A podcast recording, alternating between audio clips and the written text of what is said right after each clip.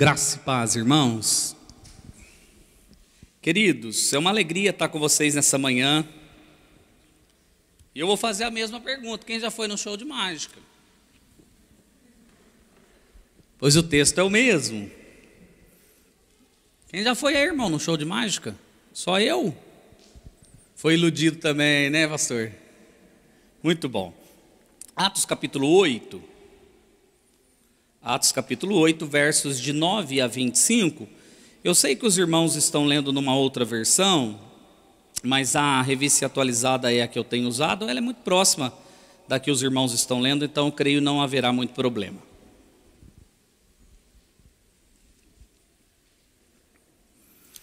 Atos capítulo 8, versos de 9 a 25. A história é a conhecida história de Simão o mágico.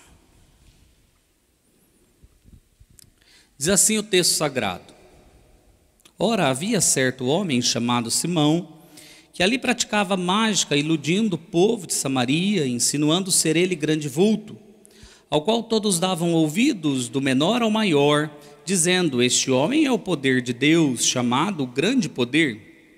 Aderiam a ele, porque havia muitos iludira com mágicas quando, porém, deram crédito a Filipe, que, o evangeliza, que os evangelizava a respeito do reino de Deus e do nome de Jesus Cristo, iam sendo batizados, assim homens como mulheres.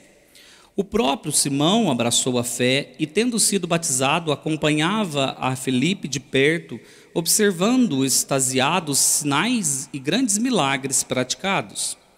Ouvindo os apóstolos que estavam em Jerusalém, que Samaria recebera a palavra de Deus, enviaram-lhe Pedro e João, os quais, descendo para lá, oraram por eles para que recebessem o Espírito Santo. Porquanto não havia ainda descido sobre nenhum deles, mas somente haviam sido batizados em o nome de, do Senhor Jesus. Então, lhes impunham as mãos e recebiam estes o Espírito Santo. Vendo, porém, Simão que, pelo fato de imporem os apóstolos as mãos, eram concedidos, aliás, vendo Simão, eram concedido o Espírito Santo, ofereceu-lhes dinheiro, propondo: Concedei-me também a mim este poder, para que aquele sobre quem eu impuser as mãos receba o Espírito Santo. Pedro, porém, lhe respondeu: O teu dinheiro seja contigo para a perdição, pois julgastes adquirir por meio dele o dom de Deus. Não tens parte nem sorte neste ministério, porque o teu coração não é reto diante de Deus. Arrepende-te, pois, da tua maldade e roga ao Senhor, talvez te seja perdoado o intento do coração, pois vejo que estás em fel de amargura e laço de iniquidade. Respondendo, porém, Simão lhes pediu: Rogai vós por mim ao Senhor, para que nada do que disseste sobrevém a mim. Eles, porém, havendo testificado e falado da palavra do Senhor, voltaram para Jerusalém, evangelizavam muitos, muitas aldeias dos samaritanos. Vamos orar mais uma vez? Jesus, eu peço em teu nome, ah, por cada um de nós, para que os encantos e os feitiços, ó Pai, deste mundo, que acolhemos em nosso coração, possam cair por terra a cada momento que estamos sendo santificados pelo Senhor. De modo, Pai, mais efetivo, que o Senhor nos ensine sobre o poder da tua cruz, o poder da evangelização, que é o único poder capaz, ó Pai, de desfazer os enlaços, os encantos do diabo e deste mundo. Eu peço a Deus que o Senhor nos ensine nesta manhã para a honra e a glória do teu próprio nome, no nome de Jesus. Amém. Queridos, ah, como eu, eu, eu disse às crianças, eu fui uma vez num show de mágica. Primeira vez que eu fui num show de mágica, eu sou mineiro do sul de Minas, Itajubá. Então, eu sou um mineiro que já vive em São Paulo há uns 20 e poucos anos, mas coração mineiro. E diz que todo mineiro é bairrista, então lá é o centro do mundo, na minha opinião. Uh, um circo passou na cidade, era um circo médio para grande, as crianças todas foram, eu devia ter de 8 a 10 anos. último, a última parte, a última peça do, do, do, circo era o mágico que entrava e fazia muitas uh, ilusões ali ao público e a última ilusão que o mágico fez foi fazer sumir a sua assistente de palco. Eu fiquei embasbacado, porque a menina some num canto e aparece no outro. O rapaz aqui quase que tirou o encanto e me contou qual que é a tática do mágico. Eu fiquei tão desnorteado que eu fui para o picadeiro no final do, do espetáculo para ver se tinha um alçapão embaixo, alguma coisa que deixasse a, a, a, aquele fato mais fácil de ser compreendido. Por mim, não achei nada, voltei para casa encantado. Mágica tem esse poder. Mágica deixa as crianças e os adultos sem entender a realidade, sem entender direito o que é certo, o que é errado, o que é verdade, o que é mentira.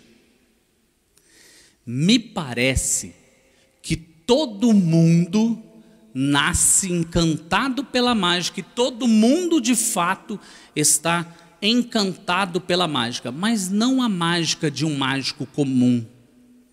Um feitiço lançado desde o Éden no coração do homem, que deixa o homem sem conhecer a real realidade na qual nós estamos vivendo, na qual nós estamos inseridos.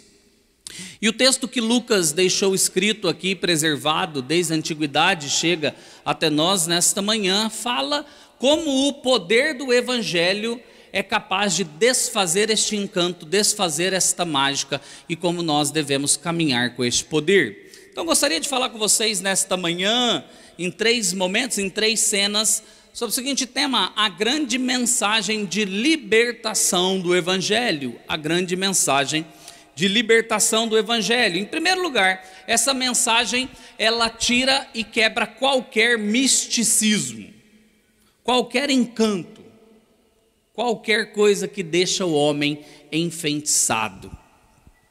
Só para você entender, uh, eu sei que os irmãos já ouviram a exposição do reverendo Ronaldo sobre Atos dos Apóstolos. É, se eu não concordar em alguma coisa com ele, me perdoe, irmãos. Ele está certo e eu estou errado, tá bom? Ele é o pastor da igreja, então ele está certo e eu estou errado. Mas eu penso que o centro de Atos está lá no oitavo versículo do capítulo 1, quando Jesus diz para os discípulos e a igreja rumarem com a mensagem do Evangelho, desde Jerusalém, Judéia, Samaria e ir até os confins da terra. Então, para você ler Atos, para você entender Atos, você vai olhar cada parte de Atos e vai ver em que momento, em que cena da história eles estão vivendo, e até para fazer a própria aplicação para o nosso coração. Em qual momento nós estamos vivendo? Nós estamos lá naquele momento de Jerusalém, de Atos 2, nós estamos em Samaria, de Atos 8, nós estamos rumando aos confins da terra, como é, termina ali eh, Lucas narrando no capítulo de número 28. Me parece que ali é onde nós estamos. Então, Atos está falando da progressão da palavra do reino de Deus que vai até os confins da terra.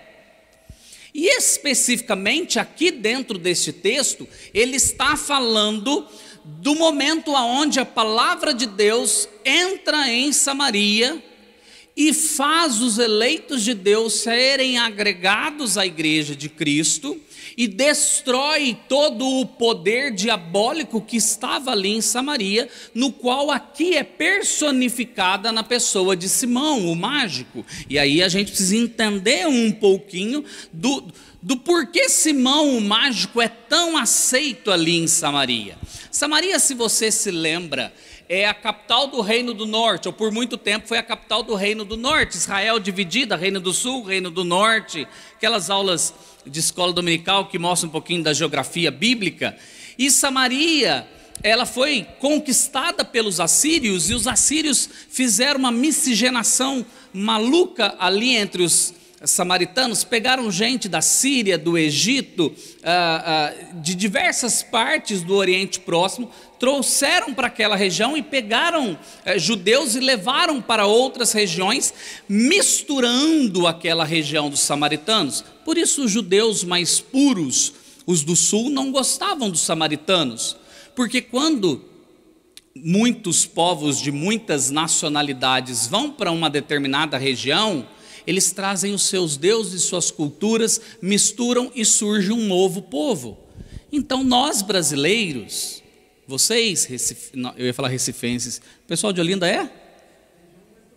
Região metropolitana de Olindense, que eu preguei em Boa, em Boa Viagem na semana passada, eu falei os recifenses. Nós parecemos muito mais com os samaritanos, porque somos um povo misturado, somos um povo miscigenado. Se você entrar agora numa casa de artigos religiosos no Brasil, você vai ver um patuá, você vai ver é, um, um, santo católico, você vai ver um artigo de uma, de uma cultura oriental que ali está também, ou seja, é aceito tudo e qualquer coisa na cultura brasileira, tal como acontecia aqui entre os samaritanos.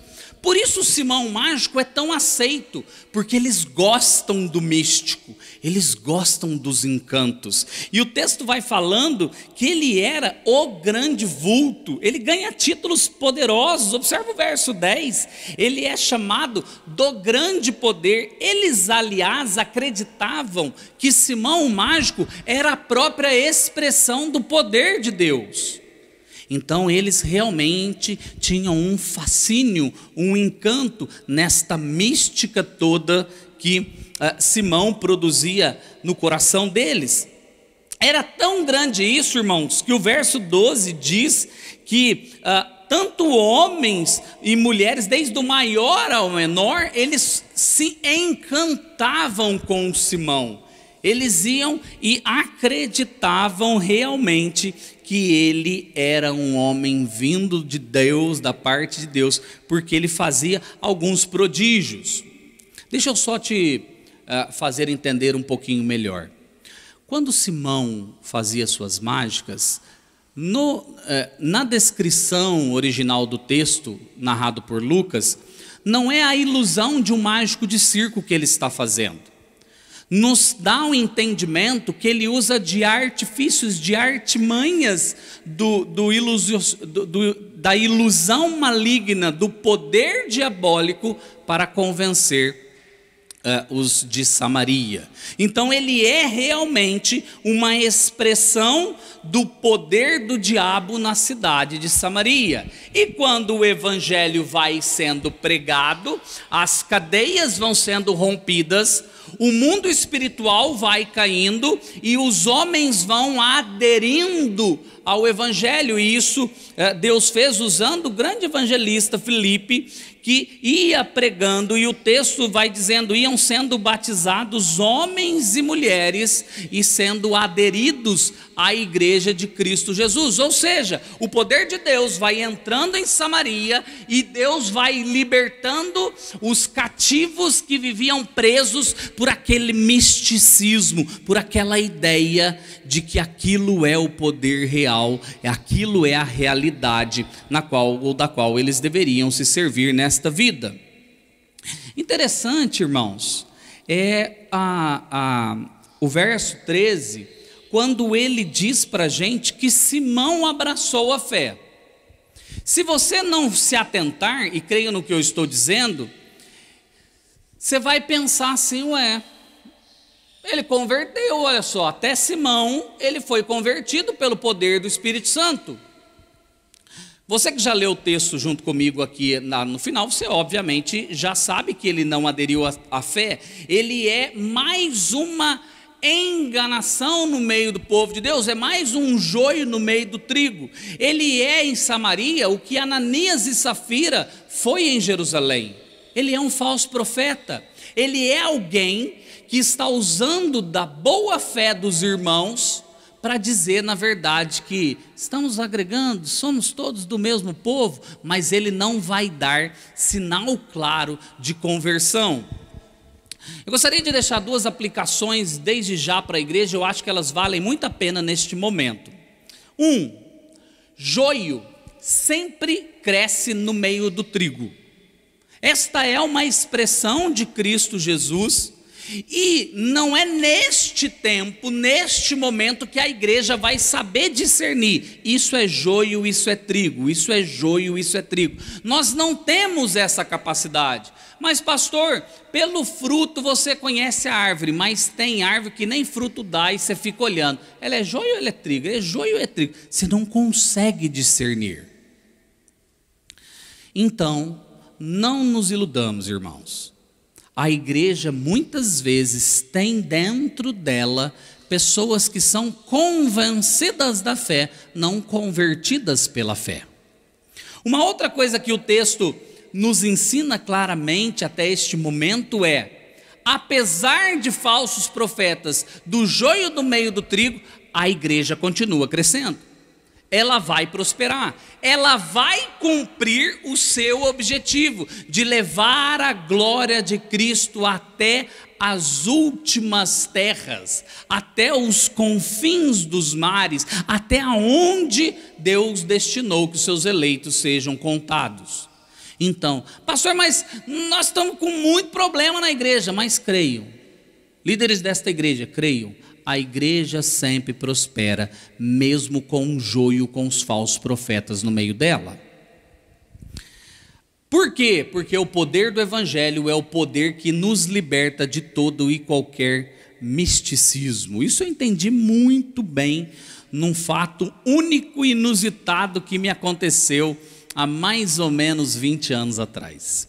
Eu sou fisioterapeuta também de profissão, trabalhei por 12 anos como fisioterapeuta na cidade de Guarulhos. E um dia fui atender um paciente uh, e eu conversando com ele, uh, puxando assunto, eu olhei, tinha um colar parecido com alguma coisa mística e disse para ele assim: é, isso daí é um patuá? Você vê que o meu conhecimento de é, religiões afro são nada, né? Aí ele disse assim para mim: Não, isso aqui é um guia que eu ganhei uh, do meu demônio de estimação. E aí eu assustei, porque ele disse para mim assim: Porque eu sou da magia negra. Eu não sou do candomblé, não sou da mesa branca, eu sou da magia negra. Aí eu olhei assim, e presbiteriano criado desde criança, na igreja é, sorveteriana, não é isso que nos chama muitas vezes? Meio que sem saber o que fazer, continuei o assunto ali, fazendo meu ultrassom no ombro do homem e dizendo assim: é mesmo? Me conta a história, o que aconteceu? Ah, meu avô era da magia negra, meu pai era da magia negra, todo mundo era da magia negra, me ensinaram e a magia negra é o que é o, é o certo. Aí eu falei: Você já ouviu falar de Jesus Cristo? Ele falou assim: Não, a gente conhece Jesus também. Como é típico dessas religiões, dá, bota tudo no bolo. A gente sabe que ele é um espírito de luz. A gente sabe que ele é o maior espírito de luz. Eu falei para ele até, mas rapaz, se você sabe que ele é o maior espírito de luz, por que, que você não segue ele e fica servindo esses outros demônios aí que conversam contigo? Ele dizia que conversava com os demônios. Aí ele ficou me olhando, aí eu falei para ele assim: Amanhã a gente continua conversando sobre isso, a sessão ia continuar. Cheguei em casa sem saber, e agora? O que, que eu faço? Esse negócio de ser pastor passava longe de mim. Aí eu liguei para uma irmã da igreja um pouco mais experimentada, contei a história para ela, e ela me disse assim: ela que já tinha sido do Espiritismo, ela falou para mim assim: Tamar, faz o seguinte, você tem uma Bíblia em casa? Eu falei, Marilena, o que eu tenho é Bíblia. Ela falou assim: pega uma Bíblia, risca os versículos que você sabe que, que está falando da mensagem do Evangelho, entrega para ele, se possível, lê com ele, explica para ele. Às vezes, irmãos, a gente quer um poder, a gente quer uma oração forte, a gente quer alguma coisa que vença o mal que está contra a gente.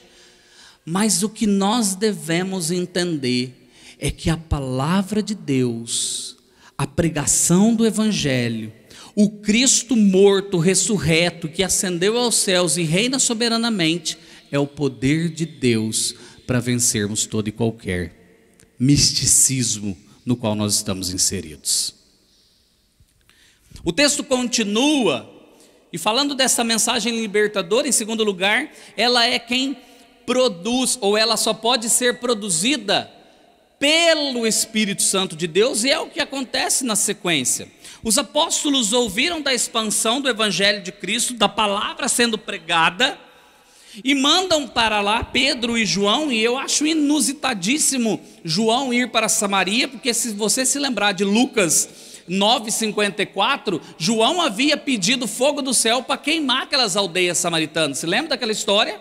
Mas agora João é quem vai lá testemunhar, olhar com Pedro o, o avanço do Evangelho, a chegada da libertação, e agora sim, João vai pedir algo do céu junto com Pedro, e Deus vai derramar algo do céu junto com, com Pedro, e Deus vai dar o real poder que é o Espírito Santo. E você chega aqui no verso, nos versos seguintes, os quais desceram para lá, oraram por eles, e eles receberam o Espírito Santo de Deus. E para tirar qualquer confusão com teologias que não são as nossas, o nosso entendimento acerca da pessoa do Espírito Santo, eu já quero dizer de modo bem claro e efetivo: não, não é que o Espírito Santo desceu muitas vezes, é que se nós seguirmos lá Atos 1:8, o Espírito Santo vem sobre aqueles marcando o poder deles exatamente como Cristo disse que seria em Atos 2, vindo sobre os judeus, em Atos 8, sobre os samaritanos,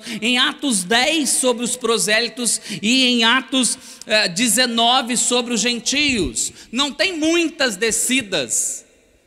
O que acontece é que o Espírito Santo engloba, traz todas as nações para dentro da igreja, marcando judeus, samaritanos, prosélitos e gentios. Todo mundo é incluído dentro da igreja. Irmãos, duas coisas eu gostaria também de deixar para você pensar. O poder que convence alguém do pecado, da justiça e do juízo é o poder do Espírito Santo. Sabe o que acontece? Às vezes a gente racionaliza o que não é racionalizado.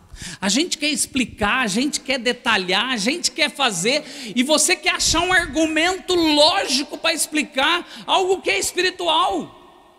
Cristo morreu, ressuscitou, é o substituto de quem deveria estar lá, que sou eu e você, e aquele que por fé confessar os seus pecados e crer nele, será salvo. E isso quem faz é o Espírito Santo. Não é o debate apologético, crendo, não crendo, falando das, dos desdobramentos, isso tudo é válido até um certo conceito. O que eu quero dizer é que quem faz a obra, quem move os corações, quem vai mover aquela pessoa que você está há 5, 10, 15, 20 anos pregando é o Espírito Santo de Deus. É Ele que move, é Ele que faz, é Ele que convence. De fato, irmãos, de fato, o texto todo de Atos, ele está falando de uma progressividade geográfica. E o Espírito Santo de Deus foi dado à igreja como a expressão exata que é do poder absoluto de Deus, revestindo a igreja com esse poder para ir até os confins da terra. E uma igreja cheia do Espírito Santo de Deus entendeu o seu papel dentro da onde ela está plantada e lançando os seus olhares até, até os confins da terra. Quem me disse se aquela igreja é espiritual ou menos espiritual é o quanto de Cristo ela anuncia nos seus arredores e qual é o seu investimento em todas as áreas, apoiando a palavra de Deus, indo até os confins da terra. Igreja Presbiteriana de Casa Caiada, vocês querem entender como é ser cheio do Espírito? Obviamente que não são as manifestações dos dons do Espírito que diz se ela é espiritual ou não, e o pastor tem tratado disso, eu sei, falando aos Coríntios, quando Paulo fala aos Coríntios, mas é o quanto nós frutificamos o fruto do Espírito e o quanto nós investimos no anúncio do poder da palavra de Deus, aonde eu estou plantado e indo até os confins da terra porque é o Espírito Santo que vai fazer a obra. Em terceiro e último lugar, irmãos, esse texto nos conta da mensagem libertadora de Deus, dizendo-nos que esta mensagem, que este poder não pode ser manipulado. E o texto continua E Simão fica espantado com aquele negócio da turma levantar a mão, de Pedro e João levantar a mão e o Espírito Santo vir e o poder ser dado àqueles homens. E Simão faz uma proposta mais lógica, que é característica de falso profeta. Quanto é que eu pago para ter isso aí que vocês têm? Quanto é que eu dou? Eu tenho dinheiro, eu posso comprar. Eu posso ser para vocês um crente parceiro na. Vamos terceirizar esse negócio, vamos abrir uma filial. Eu sou o representante dos apóstolos aqui em Samaria. Vocês voltam para Jerusalém e eu fico só estendendo a mão e dando esse poder para todo mundo. Quanto é que paga? Isso me faz lembrar, às vezes, uns, uns irmãozinhos que pensam que, que há favor maior pela da parte de Deus para irmãos que trabalham mais na obra. Sabe aquela coisa?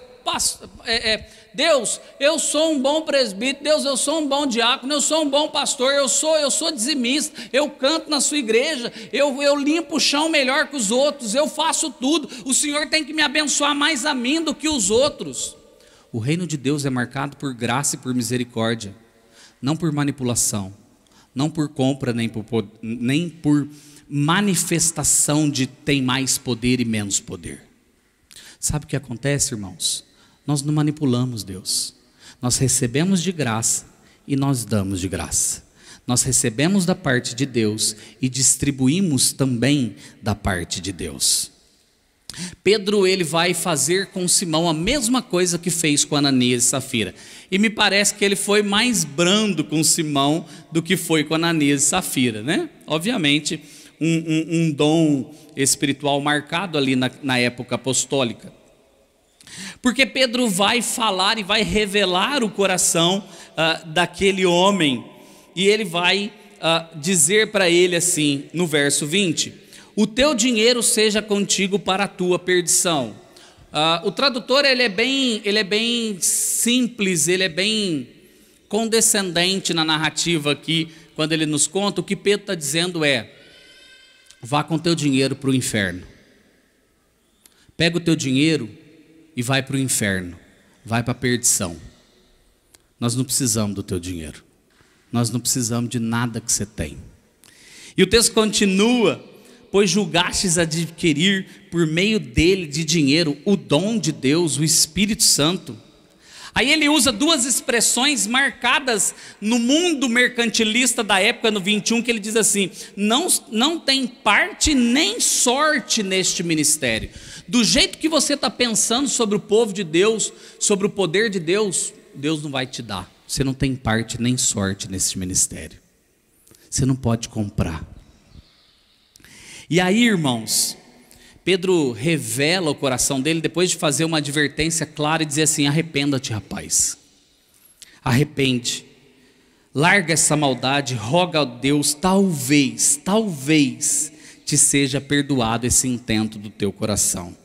E aí Pedro diz para ele, revela e mostra para ele tudo aquilo que está no coração dele, dizendo assim: Pois vejo que estás em fel de amargura e em laço de iniquidade. Fel de amargura é uma descrição de uma bebida bonita. Você olha o copo, ah, às vezes eu, eu não bebo álcool de jeito nenhum. Eu não gosto, nem, ah, mas nem um vinhozinho, pastor, eu não gosto de nada de álcool. Eu gosto de Coca-Cola, meu pecado é outro. Eu gosto bastante Coca-Cola. Então, eu, eu, a minha luta é para abster da Coca-Cola. Do álcool não tem problema. Mas às vezes eu admiro, eu vejo o pessoal tomar cerveja eles estão com a boca bonita, você já viu? Aí você. É, ah, eu acho que aquele ar é. Que coisa ruim que eu estou tomando. Eu acho sempre isso. Mas ele faz bonita, cara. Aí ele toma assim, é mais ou menos isso. A bebidinha gelada, bonita, que ele toma. Mas quando desce, é fel de amargura. Ele amarra esse texto e dá uma outra descrição: é laço de iniquidade. O que Pedro está dizendo é: o teu coração está enlaçado por uma mentira, você está preso numa mentira. É exatamente isso que o mundo tem hoje. Está bebendo uma bebida que eles acham bonita. Estão correndo atrás de uma coisa que parece ser boa, mas quando eles experimentam, não preenche o coração. Estão aprisionados, presos, amarrados em conceitos e em valores que não são de fato os valores e os conceitos do reino de Deus. E só a mensagem do Evangelho, só o poder do Evangelho é capaz de libertar, é capaz de mudar. Deixa eu fazer algumas aplicações finais ao coração da igreja. Irmãos, o mundo hoje vive essa espécie de encantamento. Você já notou? Cego, cego, perdido por um, por um evolucionismo pífio, que não explica nada, que exige muito mais fé do que a fé que confessamos. Mas a, o povo acredita, o povo vai atrás valores idolátricos do coração, ídolos de um coração de que compre mais, tenha mais, possua mais, e aí você será feliz. Uma coisa do estude, faça a graduação, a pós-graduação, o doutorado, pós-doutorado, estuda para ser querubim, vai mesmo, faz tudo. E aí você vai ser feliz, e aí você vai. Tenha influência, conheça as pessoas, seja aceito. Tenha o corpo perfeito, meninas. Coma melão e água duas semanas que você emagrece. É lógico. E depois você vai no hospital. E vai chegar lá e vai falar que você tem Covid. Sabe, meu irmão? São ilusões que o mundo te dá e você está crente que aquilo é correto.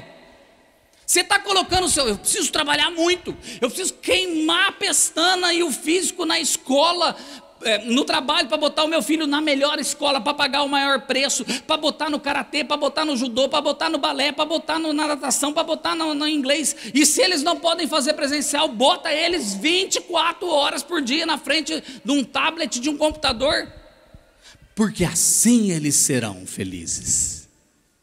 Ilusões que o mundo nos deram encantamentos, e a gente acha que os do candomblé que estão encantados, a gente acha é que os da mesa branca que estão encantados, a gente acha que o católico romano é que está encantado, onde os encantamentos e valores dos ídolos modernos estão presentes, e só a mensagem da cruz do reino de Deus é capaz de nos libertar. Talvez nessa manhã você se deu conta que você vive encantado e achando. Sabe como que você acha? Deixa eu te dar um, um feedback, assim, um, um jeito de pensar. Ah, se você responder assim, ó, para você, esse é um testezinho de aconselhamento bíblico. Só serei feliz quando. Se você colocar qualquer coisa na frente, tipo, quando eu casar, quando eu emagrecer, quando eu tiver dinheiro, quando eu puder mudar dessa cidade, quando eu me separar, quando o meu marido mudar, quando a minha esposa mudar, quando o meu filho voltar para a igreja. Se você colocar qualquer coisa dessa, que não, quando Cristo Jesus estiver cada vez mais pleno no meu coração, é sinal de que você está encantado. E só o poder da cruz de Cristo pode te libertar. A mensagem do Evangelho é o poder para a libertação.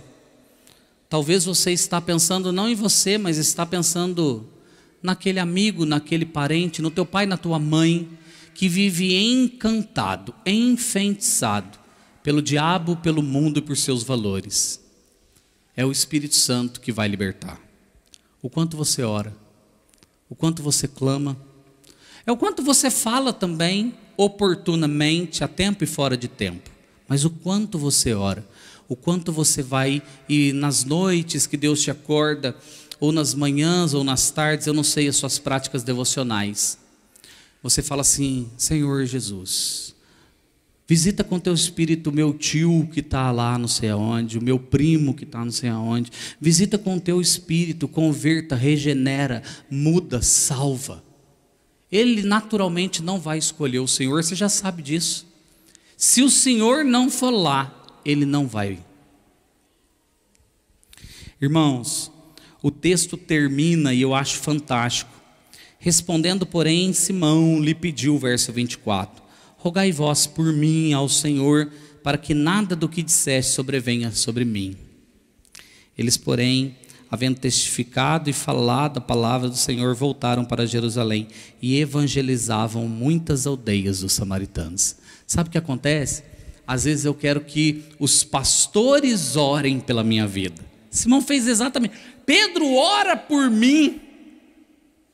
Irmão, o pastor pode orar por você, o presbítero pode orar por você, o diácono, o irmão, o irmão pode orar.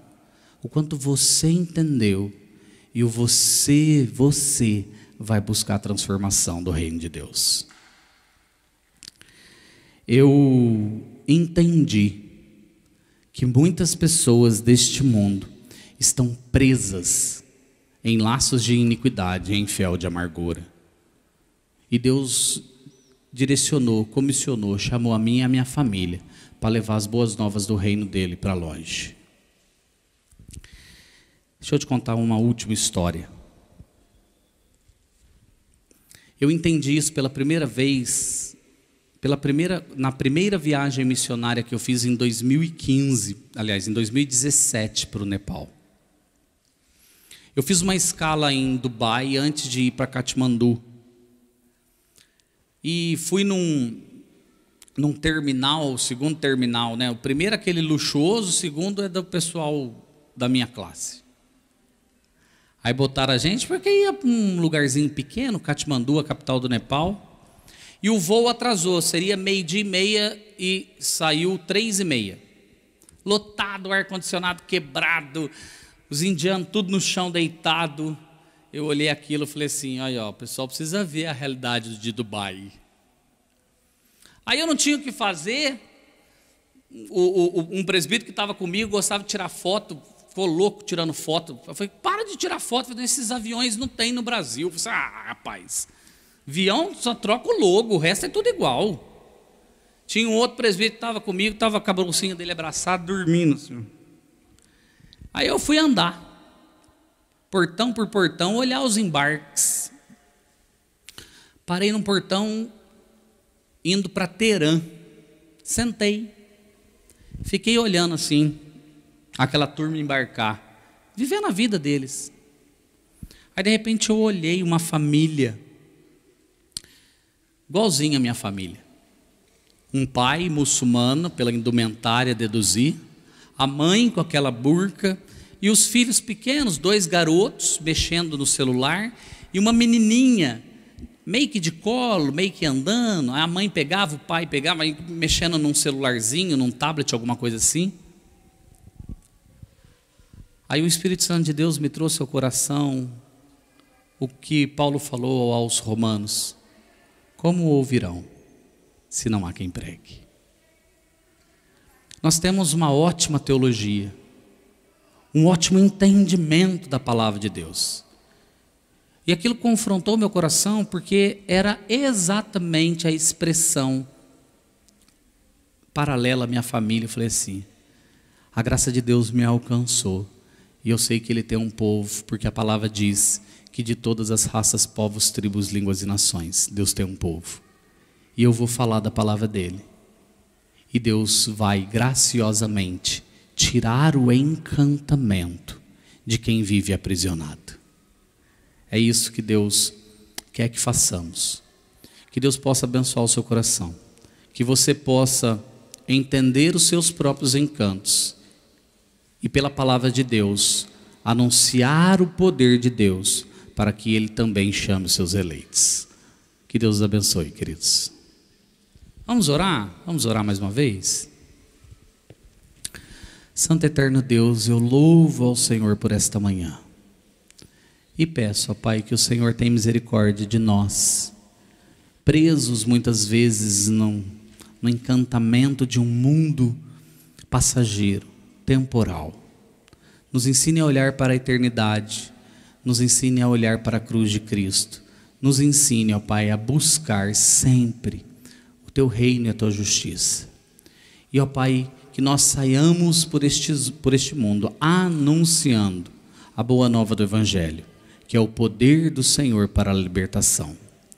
Ó Pai, se há alguém nesta manhã que ainda não se curvou ao teu nome, que não é, ó Pai, regenerado e convertido, salva nesta manhã pela tua graça.